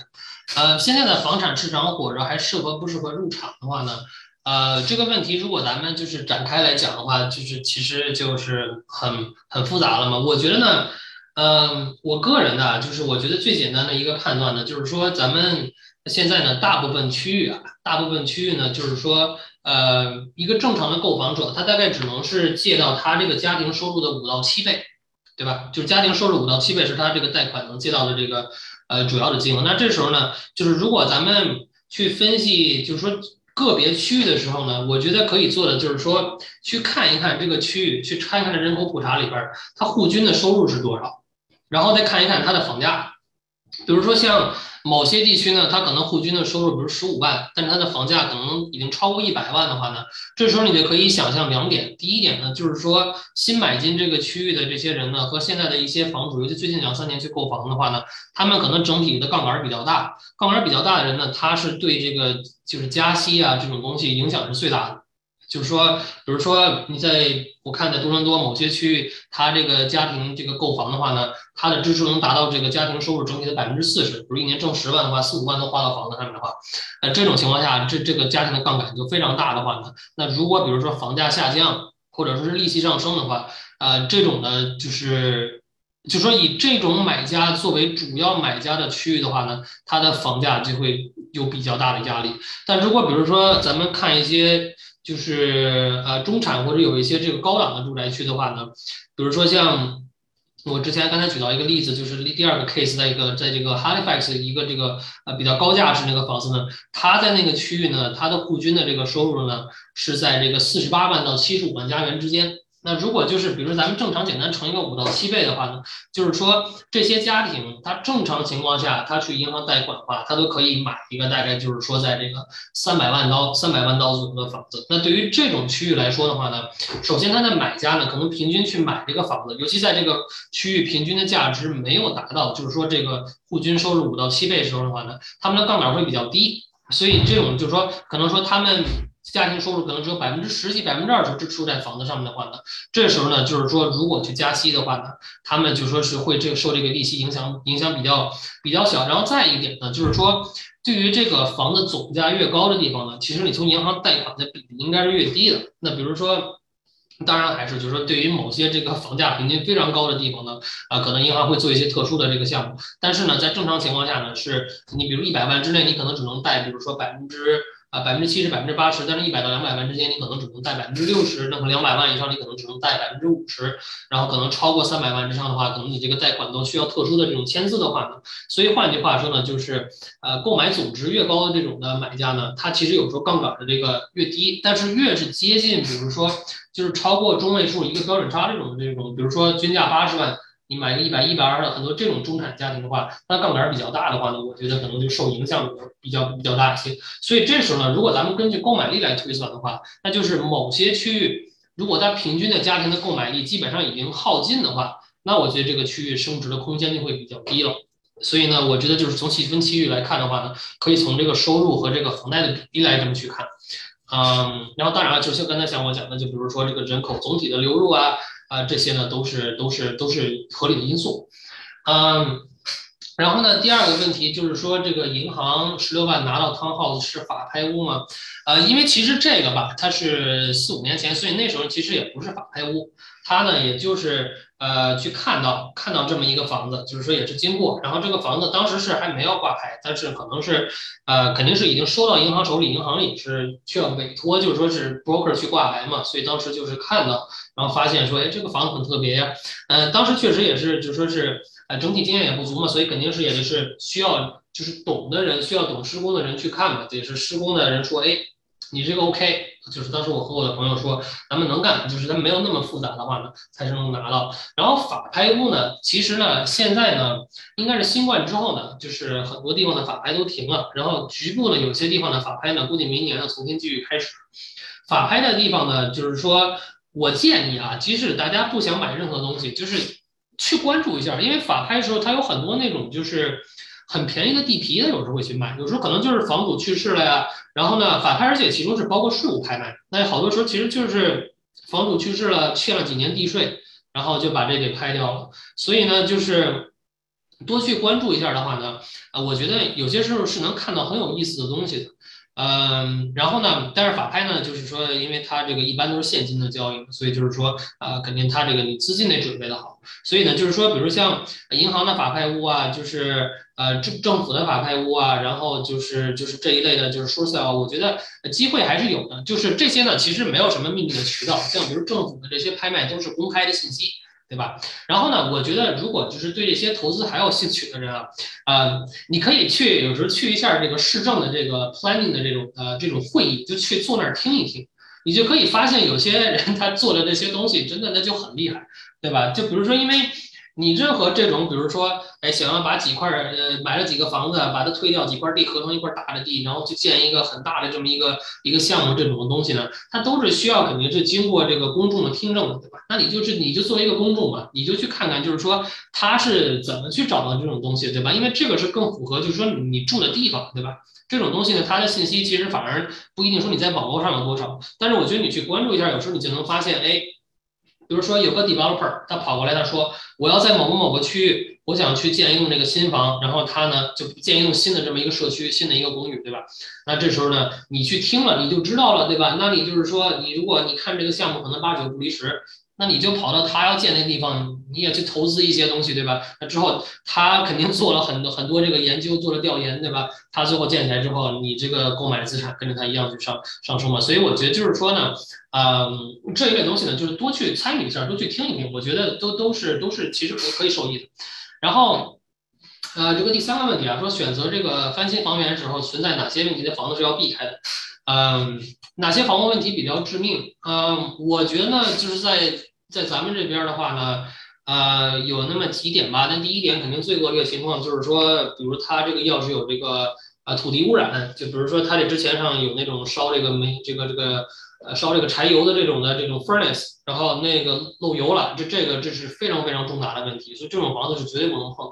然后呢，第二种呢就是比如说地基有整体问题，需要做 piling。piling 是什么意思呢？就是呃，比如说我现在其实。在做的一个项目，它就有这种问题，就是说，它这种老的房子呢，它呢是地上是石头结构，或者是就说它的地基是石头的，那地上是砖的。然后呢，它这个百年的这种房子呢，它这个房子因为整体设计呢，它可能前面比后边重一些，所以经过一百年，它这房子整个前面呢就陷下去了。所以呢，这时候你要做的是怎么办呢？呃，你得把这房子整体抬起来，把它整个抬起来，重新做一个地基。它这个地基的怕要呢是什么意思呢？就是说，咱们一般做这个地基的时候吧。它呢，你得往下呢，往下挖去找这个，就是这个一层这个坚硬的石头。那比如说像我做这个区域呢，它地下最坚硬的这种的石头呢，啊，它就是它是距离这个地表是四十多尺，就十几米。那这时候等于说就是你从那地表打一根这钢筋下去，然后就戳到这个这个石石头这这个这个就这个这个岩层面上面。那整个这个房子你得围着它的这个呃，就是这个地基呢，就是你得做一圈儿，对吧？那比如说你这个呃房子的地基，比如说这个周长是。就是，比如说是周长，咱们就说一百米吧，对吧？你就每隔可能几个 feet 就得扎一根，每隔几个 feet 扎一根，每根可能是几千刀，那你就算一算，就是说这个，呃，这个这个可能就会是非常大的成本。然后呢，所以我我觉得呢，还有一个就是说，尽量要避免的话，就是这个 masonry，就是这个红砖的问题。呃，这个在蒙特利尔和多伦多是非常普遍问题。这些老房子好多时候因为政府想要保保持它的这个特色嘛，它让你保护这个砖，它让你保护这个砖还不行吧？它得让你用一样的砖，所以这时候的情况就是说，你这一个房子没准三层红砖的，这红砖一百多年前的，这时候政府告诉你说，你得把这砖叫 restore，对吧？它不叫 replace，restore 就是复原，那是怎么办？就是你得先把这房子整个电子的扫描一遍，每块砖是怎么放的，然后你把这砖都拆下来，每块砖洗完之后，你再按原封那样给放回去，就是基本上这种东西，你你你你你去搞一遍的话，差不多就是二三十万刀。所以这种东西呢，就是说。他没有给这个房子整体做好之后吧，提供很大的价值，因为你还是同样的红砖房，但是呢，你这个翻新成本，那那那像你说意外升高，这这个绝对就不能说是意外吧，但这绝对是升高了，所以这个是不不实现预期的收益的，啊，我觉得这种呢就没有太大必要，嗯，所以呢，但是换到另外一个话呢，就是，哎，刚才上面啊还有还有一个问题，嗯。呃开发过程中最容易出现的 surprise，surprise 的话呢，我觉得话就是咱们去审批一个项目的时候吧，一般是我觉得最好是以这么一个心态来算，就是说你做好一个项目，可能是需要十几个、几十个工人，然后可能每个人就是短则几天，长则几周的这么一个一个工期，对吧？所以就是说呢，如果咱们从这个项目管理上来看，那真的基本上这可能就是几百个不稳定因素。对吧？聚合在一起，所以这时候呢，就是首先咱们对项目的预期，就是这个成本和时间上面，它一定得现实。你不能说啊，我这个预算和这个项目的预期是我天时地利人和，是每一个人每天按点到，然后每一个东西不涨价，然后就这么一路干下去，最后我这个项目是这样。如果你去这么去预期的话，你最后肯定会搞得手忙脚乱。那比如说像过去这两年，这个对于如果说有在投资房产在翻新的话，这就是其实很大的一个要说是呃。说是一个一个一个一个一个一个挑战吧，因为过去这两年等于说，呃，物料这个成本大幅上升，人工不好找，对吧？那即使就是说你不是过去两年，你在之前的话，对吧？你施着施着工的，然后哪个人从这个这个梯子上掉下来，对吧？你这个施工方有施工保险，所以你起码不用是单钱，但是呢，没准儿，比如说这个房子就做到 drywall 这一步了，对吧？他就两个 drywall，其中一个人。摔下来了，然后呢，找不到别的 driver，大家都很忙。尤其你得想，咱们加拿大这边开地基这种东西，基本上就是每年的夏天和秋天，你不可能在冬天开地基，对吧？所以就是换句话说，咱们做一个项目，如果比较复杂这种的话，你开的时间错过的话，那有时候可能还真有可能就耽误很长的时间。所以呢，就是。呃，在这个非常重大的这种的，比如地基这种的重大步骤上呢，一定要保证，就是说，呃，你这个能按时进程。但是别的东西呢，就是一定这个整体的，呃，这个这个预算上边，就是这个时，甭管是时间还是金钱上边，我觉得也是足够足够的现实，不是说宽裕，但你是足够的现实。OK，呃，对于 multi family，如果就是认识这 commercial loan officer。我觉得这个是一个就是很好的渠道啊，对吧？然后呢，再一个呢，就是其实呃比较比较好的这个呃一些呢，就是商业的 deal 呢，其实它是有专门的 brokerage。我觉得就是说，它其实它那些 listing 是不挂在咱们一般常看的，比如 realtor 打 ca 啊，或者这一类的这种的这种的那个门户网站。我建我建议大家去看两个呢，比如就是看几个网站的，比如 cbre，然后呢，再一个 av 四阳，啊，还有一个还有一个叫什么？还还有我现在想不起来，但是它就是有这么几种，有几个 brokerage，它专门是做这种商业地产的，所以其实有好多这些商业地产，它的投资效益是很高的。比如我之前看的这个，呃，有在这个小城市卖这个整个商场，整个商场，然后呢，就是可能就是就是，当然当然不是很大，就是可能总共就是呃四五万 feet，四五万 feet 就四五千平方米，那不算很大一商场。然后这个商场它每年的租金租金收益超过百分之十。就是五六百万的这个总成本，一年的租金能收五六十万，然后呢，这这甚至都不算说是那种，哦，就是一下这么好的 deal 大家去抢去，可能最后也就是两三个人去看，然后最后买下所以就是呢，如果跳开就是整个这个纯粹是 residential 正常这些咱们看 listing 的这个这个渠道的话呢，其实好多商业地产它的投资效率还是很不错的，嗯。然后呢，这个利润有一百万，如何避免交很多增值税？呃，这个显然呢，就是说，呃，房屋翻新呢，在大部分的地方都算是主动的、主动的这种生意，叫 active business。active business 的话，前五十万呢，一般是有税务减免的。那比如在 Nova Scotia 的话，前五十万的啊，这个盈利呢，就是交这个，就是交百分之十一，对吧？那如果呢，比如说你做整个这个项目的话呢，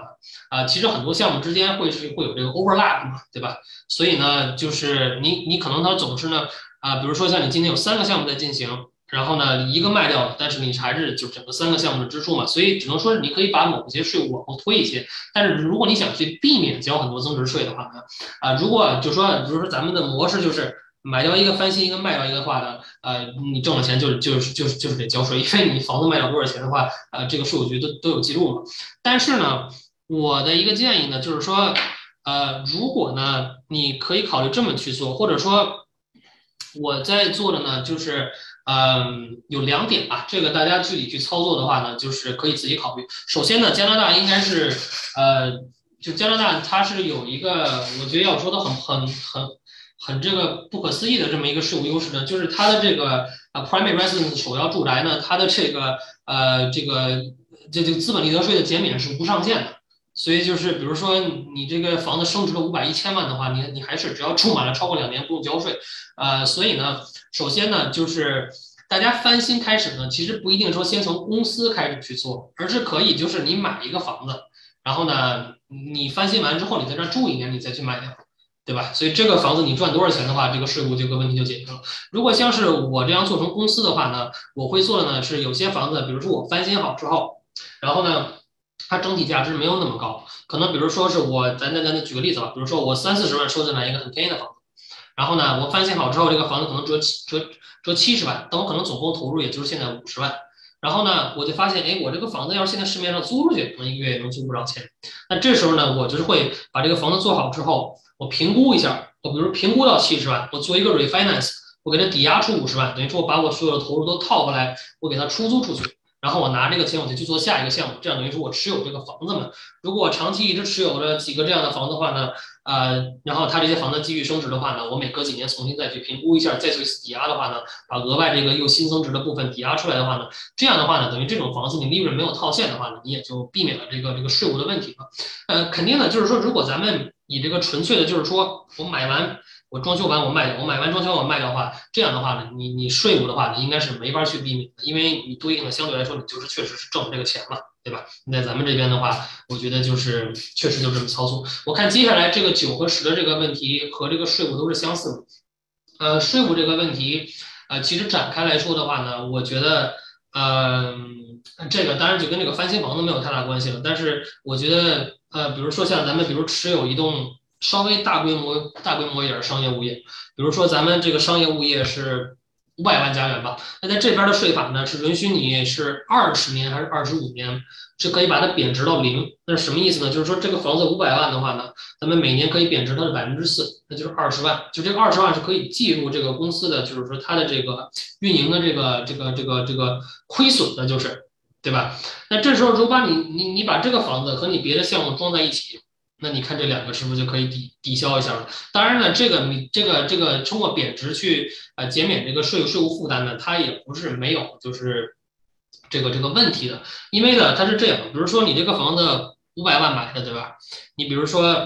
多少多少年之后你卖了六百万，但中间你没有贬值这个房子，就是每年你就是正常的，就是该报多少报多少税。那这时候呢，你是中间这一百万，你卖掉之后你要交这个资本利得税。但如果你把这房子每年贬值二十万的话，可能你持有了十年，这房子现在呢，就是它这个呃账面的价值就三百万了。那这时候如果你又卖了，甭管最后是六百万多少钱，你中间这三百万呢，你其实得把你这个之前的税给补回来。所以呢，它真的只有道理这么去做的，就是说你这个房子得是长期的，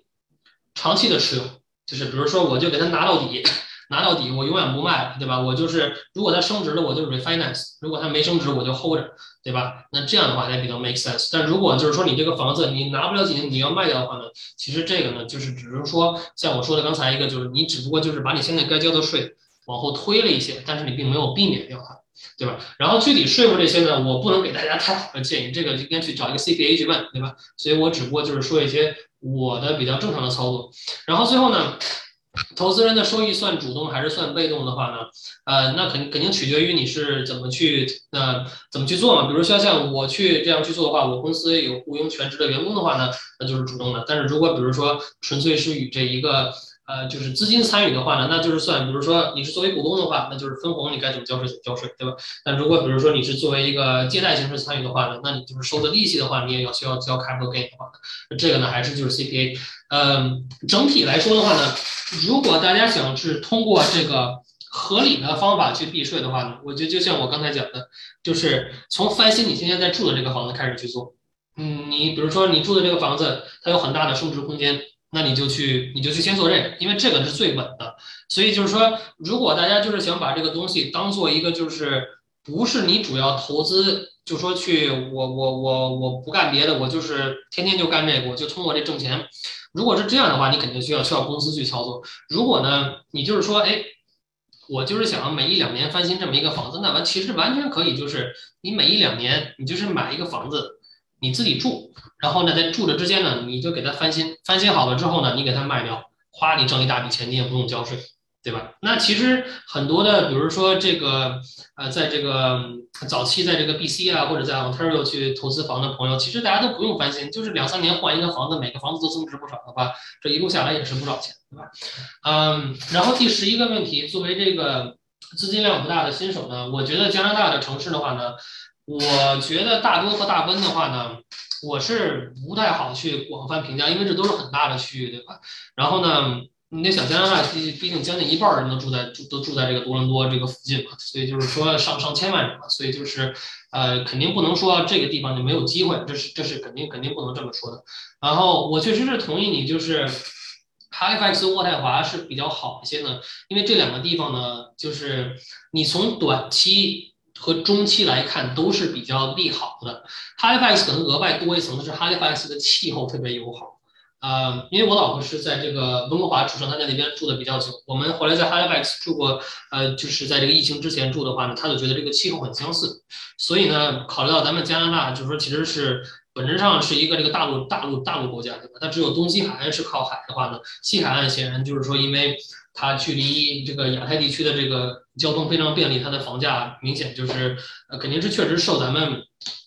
就是亚洲人投资者的影响，但是在加东的话，现在还不太受这个影响。但是明显就是，比如大家关注这个，呃，一九和二零零年，包括今年的数据的话呢，哈哈法的这个呃房价呢，大概这两年应该是上涨了有一半左右。大概二零二零到二零二一是平均上涨了百分之三十八，所以就是它的房价上涨是非常猛的。然后那边现在市面上也是到了一样的状况，就是基本上没有房卖，就是它的市面上某些区域它的库存就只有几个礼拜。就卖光了，所以就是那边的房子呢，就是抢价呢，跟多伦多一样，非常凶。嗯，但是同时呢，我觉得就是看哈法这边呢，它的就是基本盘，它就确实人口流入。再一个就是说，它即使房价猛涨了一波，但是其实它现在也就是勉勉强强是加拿大房价的一个平均线。就是说，咱们远远不能说啊，它的房价就到了一个天花板了。我觉得还是有距离的。但是看一些别的城市的话，就是纯粹从一个居民的购买力来讲的话，有些地方我觉得确实已经是到了天花板。因为如果咱们从这个人口普查来看的话，其实温哥华和多伦多这两个城市，它平均的收入并没有比别的城市高多少。别的城市可能户均的收入六七万的话，这两个城市可能七八万，多一万块钱这样子。但是它的房价呢，针对于好多地方都是翻倍的房价。所以就是说，呃，因为最终嘛，你你你房地产肯定是需要交易，对吧？你需要交易才有这个流动性，你才有这个才能产生这个价值。如果大部分人最后就是说他的这个购买力，那就像我说的，可能一个两个人都在工作的家庭在这边的话，就是这种中等家庭、中产家庭，他的收入就是就是。呃，就是这种工资收入可能就是二十多万，二十多万就算是一个相对比较不错的中产家庭。那他其实买房的这个这个，呃，就是平均来说，他这个贷款的这个这个基本上的这个天花板就是一百五到一百八十万。我觉得就是这个，这可能就是都我都往多了说了，应该。所以就是如果当房价超过这个水准的时候，那就可以基本上就是说把这个社会上潜在的百分之九十的买家应该就都给筛出去了。就是这个数据大家都很好找，大家去找一下加拿大这个人口普查，看一下它这个呃人均这个户均收入的这个分布的话，那其实就是如果一个一个房子它一百五十万的话，那就是可能十个加拿大人里边九个半都买不起了，对吧？呃，所以就是说，那如果咱们指望说，比如说现在一百五十万的房子，然后还是那种就是想卖给刚需的，它之后能升到两百五三百的话，这个就是呃基本盘不太支持，对吧？嗯。然后呢，不同省份用不同的公司运营，还是所有省份投资都用同一个公司的话呢？我觉得最好还是分开。尤其在魁北克的话，因为魁北克的就是它这个纳税的，就是说这个，就比如说咱们这边 GST 不是都得跟这个税务局去登记的嘛？魁北克它单独这不太一样，所以就是说肯定还是还是最好是分开。嗯，然后呢，显然就是说，好多省份它对这个。呃，公司的这个注册地啊什么的和这个公司的运营，就是说，呃，它是有这个税务优惠，对吧？这个就还是需要 CPA 去了解一下。我觉得呢，比较好的情况呢，是把一些，是我建议你是把不同性质的项目给分开。就比如说你长期持有的单独放一个公司，然后你这个开发的放一个公司，然后你可能别类型放一个公司，因为这些不同的资产它是需要不同的保险嘛，对吧？你你肯定不希望，比如说某个意外，然后把你这全盘都给周下去了。那比如就是说，咱就举个例子，比如说你这些东西都装在一起，然后你你你说你就是很倒霉，然后你一个出租房烧了一个大火，对吧？然后烧了一个大火，可能还造成人身伤害了。你保险的那个金额保不了所有的，那你这公司别的资产跟着全遭殃了。所以就是说，把它分开一些呢，就是我觉得就是纯粹从这个呃风险管理的角度是是比较比较有道理。然后呢，这个大多地区 house 的这个单位建筑成本是多少的话呢？嗯，这一点的话吧，就是。其实放在整个加拿大来说呢，就是我也看过不少地方的人工成本和物料成本，我觉得其实并没有太大的区别。所以就是对于我来说啊，建正常的房子来说的话，呃，除非就是里边用很夸张的这个用料的话呢，不然的话，我觉得两百刀两百刀左右，差不多也就应该能建起来了，对吧？如果比如说。你你比如说，有些人他非搞一个那种很高级那种那种那种那种 gas range，对吧？就是那种天然气灶，那一个灶可能就四五万的话，他把那摊到建筑成本里，这也这也不现实。或者是说你后院你挖一个二十万游泳池，你给他摊进去，这个这个这个这个也不现实。但我觉得就是说，咱们是正常的，甭管是一个小 townhouse，对吧？还是一个几百万的一个豪宅，它它最后还是都是一样的，对吧？挖就是挖地基，然后木头结构木头结构起来，就是说。在这个房子一直装修到就是 weather tight，就是所谓咱们这房子整个窗户门都装上，但里边没装修这种状况的话，它的尺均的花费应该不会有太大区别的，对吧？你真的是只有到开始装修里边的，对吧？那很多房子它各种东西都是定制的，对吧？然后呢，用料都很贵，对吧？比如说，呃，与其去商场买一个正常的这个浴缸，那非从那个整块的大理石刻出一个浴缸，然后用那个呃，就用那个起重机给吊进来，对吧？就说是。那种东西就区别很大，但我觉得纯粹造起这个房子的话呢，我我是感觉就是，比如咱们正常的 finish 造一个房子，就比如说咱们大部分人住这种房子，我相信建筑公司应该就是两百刀上下造起来。如果超过这个数字的话呢，呃，我一般就觉得这肯定是有有啥有啥这个，就是要不然就是他额外花了很多钱在哪，在在在一个比如说这个整个社区的开发上面呢，要不然就是他这个整个公司运营的效率不太高。但但是起码根据我了解的话，两百刀一尺，应该大部分房都能建下来。嗯，自己组建一个建筑公司和收购一个有牌照的建筑公司有哪些优势劣势？呃，这个对于我来说呢，就是明显就是我不是建筑科班出身的，对吧？所以我收购这个呢，也是因为我同事也买进来一班人马，对吧？然后呢，我对待他们也非常好的话，就是他们对我这个整个运营有很大的帮助。如果自己去组建一个建筑公司的话呢，呃，就是。等于说，基本上我自己得重新把这个 contracting 学一遍的话呢，不是我不愿意学，但是就是说，呃，我就是不确定，定，就说我这个，呃，比如说我去分析这个投资，我确定我可以做的 OK。对吧？但是如果让我去重新做一个 contractor 的话，我不确定我能做一个很好的 contractor。所以呢，我觉得就是说，你甭管是收购啊，还是就是参股啊，因为我这个也是一样的逻辑，就是说我先跟同一家合作，合作的很好了之后呢，呃，最后就是感觉，哎，那我直接参股吧。那最后到最后一步就是说，那我直接把这买过来就好了，对吧？因为呢，嗯。就是当咱们跟建筑公司合作比较透明的时候呢，大部分建筑公司给这个客户报价呢，应该是至少是百分之二十五到百分之三十左右的这个利润，对吧？所以就是至少的，呃，越小的活利润应该是就是就是利润的这个比例应该越高，对吧？因为呢，呃，这个这个这个就那你也也也不用解释，这就是很正常，对吧？肯定越小的活儿啊，它利润就需要越高，因为它有固定的就是交通的成本。所以呢，就是说，呃，你这么一计算的话呢，那那比如说。你本身逻辑，比如是这样，就说你先是有实际干活这些人，这叫 subtrade，对吧？那如果 你就有一个 general contractor 帮你管这些人，subtrade 首先要挣钱，general contractor 再挣个百分之二三十，对吧？那基本上你你这么一算，就是一就是应该是一半以上，对吧？所以呢，当你跟这个建筑公司去合作之后呢，也是就是说啊，很重要一点呢，这也是为什么需要经验，就是说你对做某一个项目。它的这个需要的时间和钱，你有很好的概念。比如对于我来说，你你你跟我说，哎，让我做一个什么样的卫生间，大概是用什么材料，我大概就心心里就有数，就是说这大概需要多长时间，需要几个工种，每个人给多少钱。所以这时候呢，就是说你有这些知识之后。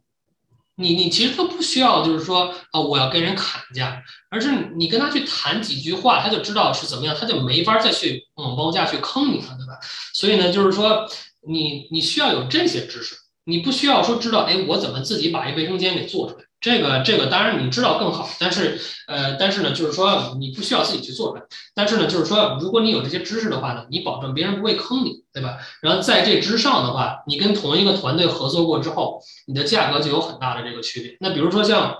我除去翻新这些呢，其实我还开发一些新房。那现在我在这个嘉东这边呢，我有就是这个十来栋这个 townhouse 在建，就是单位价格很便宜，每个就是四十万这样子。那这时候呢，就是说，比如正常情况下，我找一个电工。去把我这一个房子通上电，对吧？就等于说这房子光是 frame 做好，现在你通上电，然后呢，你把这电箱最后给我做好的话呢，可能正常情况下就是光这么一栋房子，它可能收这个房主一万五到两万块钱，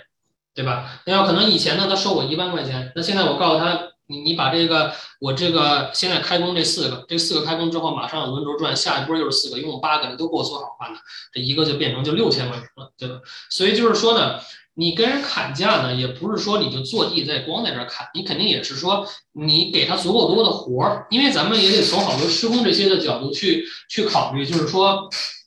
他这个呃，就是说为什么他报价是这么报价？因为你比如说。你你接一个活儿就是两天，那很有可能就是说他把这一周的时间里边两天接你这活儿，他三天他 fit 不了别的活儿，所以说其实他他就他就是需要从你这两天这儿挣五天的活儿，对吧？但如果你直接比如给了他一个两三四个月的活的话，那他就很开心，因为他的价格整体就很可以谈了。然后再一点呢，就是说，当然咱们好多人可能就是，嗯。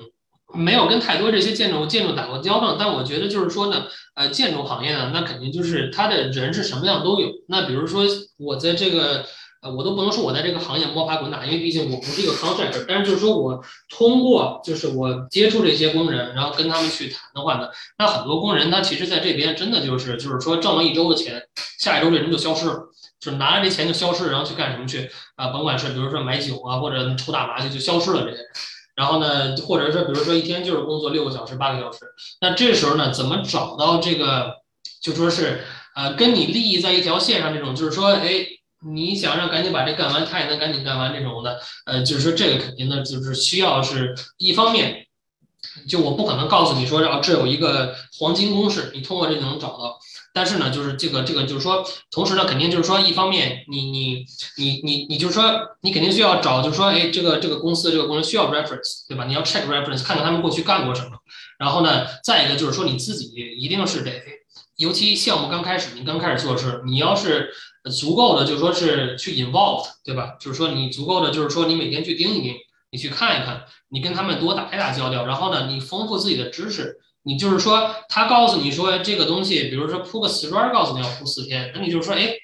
我这个铺瓷砖之前就是，比如说就是就有时候可能一天就干完了，就是可能七个小时、八个小时，你们怎么要四天，对吧？就是说你得清楚这些东西。如果就是说你不知道，那别人岂不是跟你说什么就是什么了，对吧？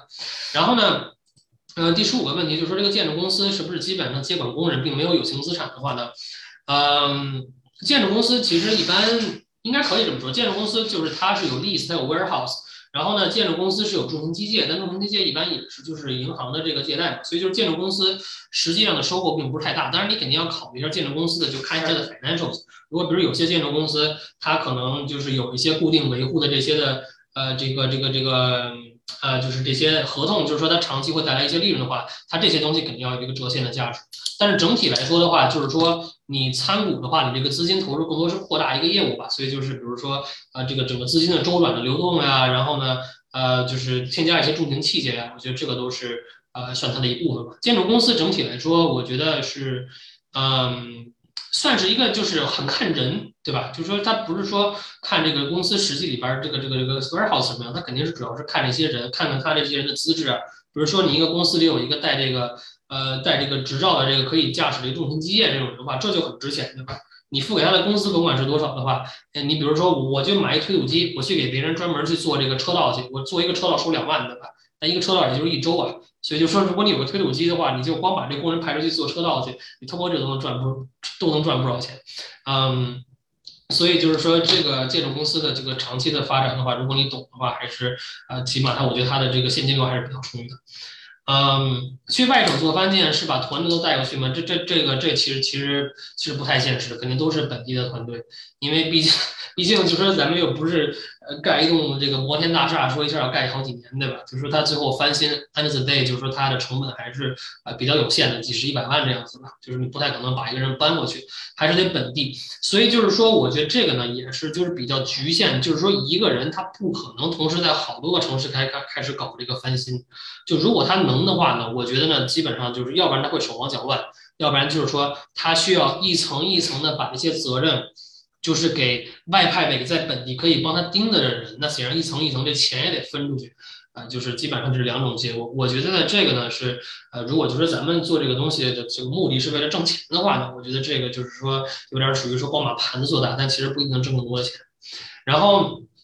contractor 的话呢，就是肯定正常的渠道呢，就是说呃 Google 上呀，或者就是找 referral 啊，嗯，然后呢，我觉得呢，其实我有一个建议啊，就是说你可以专门去看一看市面上那种明显翻新过的房子，你比如说看到这个翻新房子很不错，对吧？非常好，然后你特喜欢，就是说看着一切东西呢，我只特喜欢，不是说哎呀你想搬进去。而是说，就是你感觉这个东西，就是说他做的这个东西吧，它的定位特别好，对吧？因为咱们做翻新嘛，特别重要一点是，千万不要把个人的品味给带到这个项目里边，对吧？就说是你一定要做出一个，就是对市场来说，这个整个品味是比较这个中性，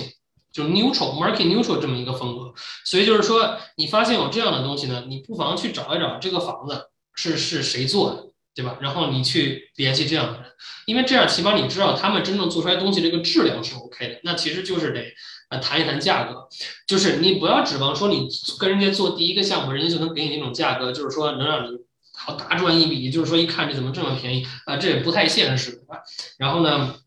就是说，但是起码呢，你可以保证，就是说你这个项目做做出来，它质量是 OK。所以我觉得呢，就是一开始做这些项目的时候呢，还是回到那句话，就是预算一定要实际。对吧？不要想着第一个、第二单的项目就能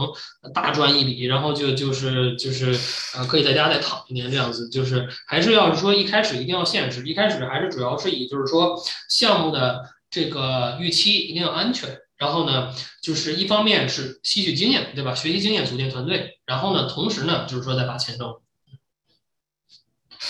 OK，呃，还有还有别的问题吗？啊，老师没有其他问题了，然后非常感谢老师的精彩分享。OK，行，呃，微信群上我看还有 OK。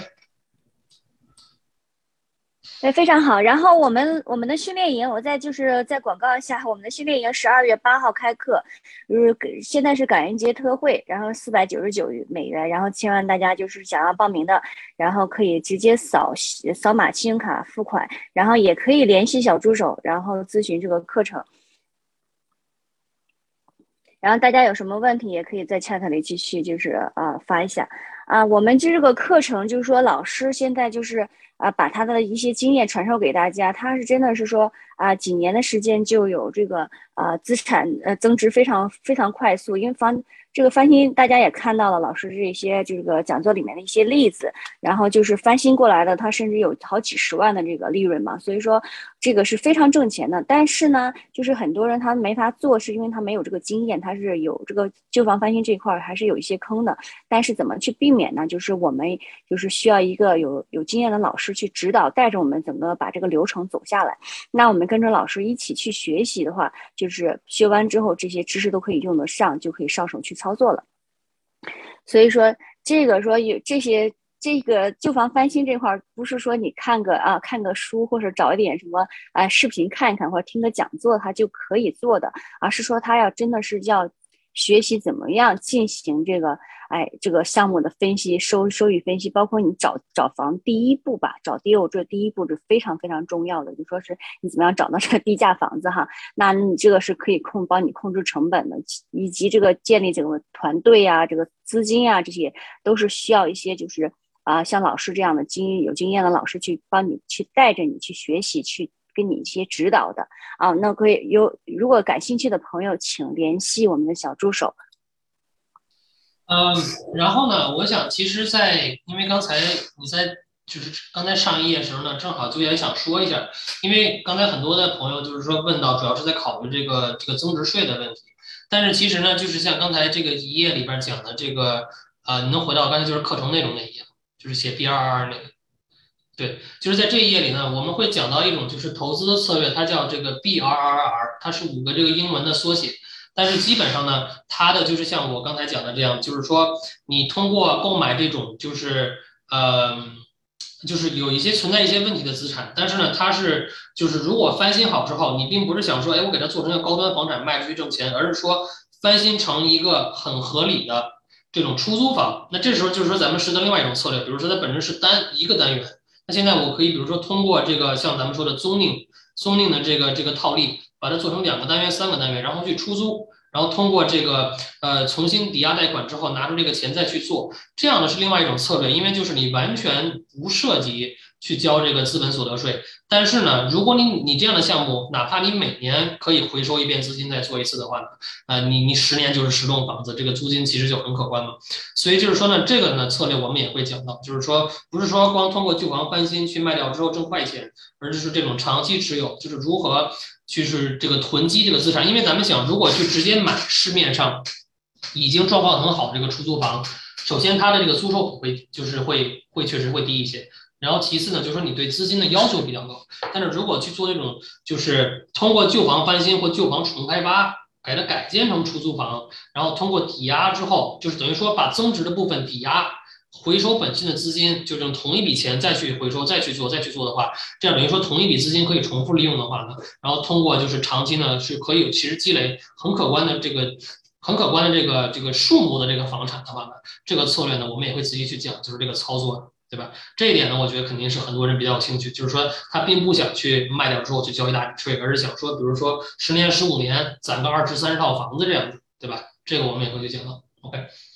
行，然后大家有别的问题，直接在微信上再去呃艾特就好了。好的，好的，也可以在群里面发发一些问题，我们继续讨论。那今天报名的前十名还可以领取我们 BRR 视频课和高效管理出租房如何筛选房客的这个视频课。请抓紧时间了，然后我们奖品有限，前十名的，然后请联系小助手。OK，好的，非常感谢参加呃今天的讲座，也非常感谢我们刘少博老师的这个分享。啊，谢谢大家，晚安。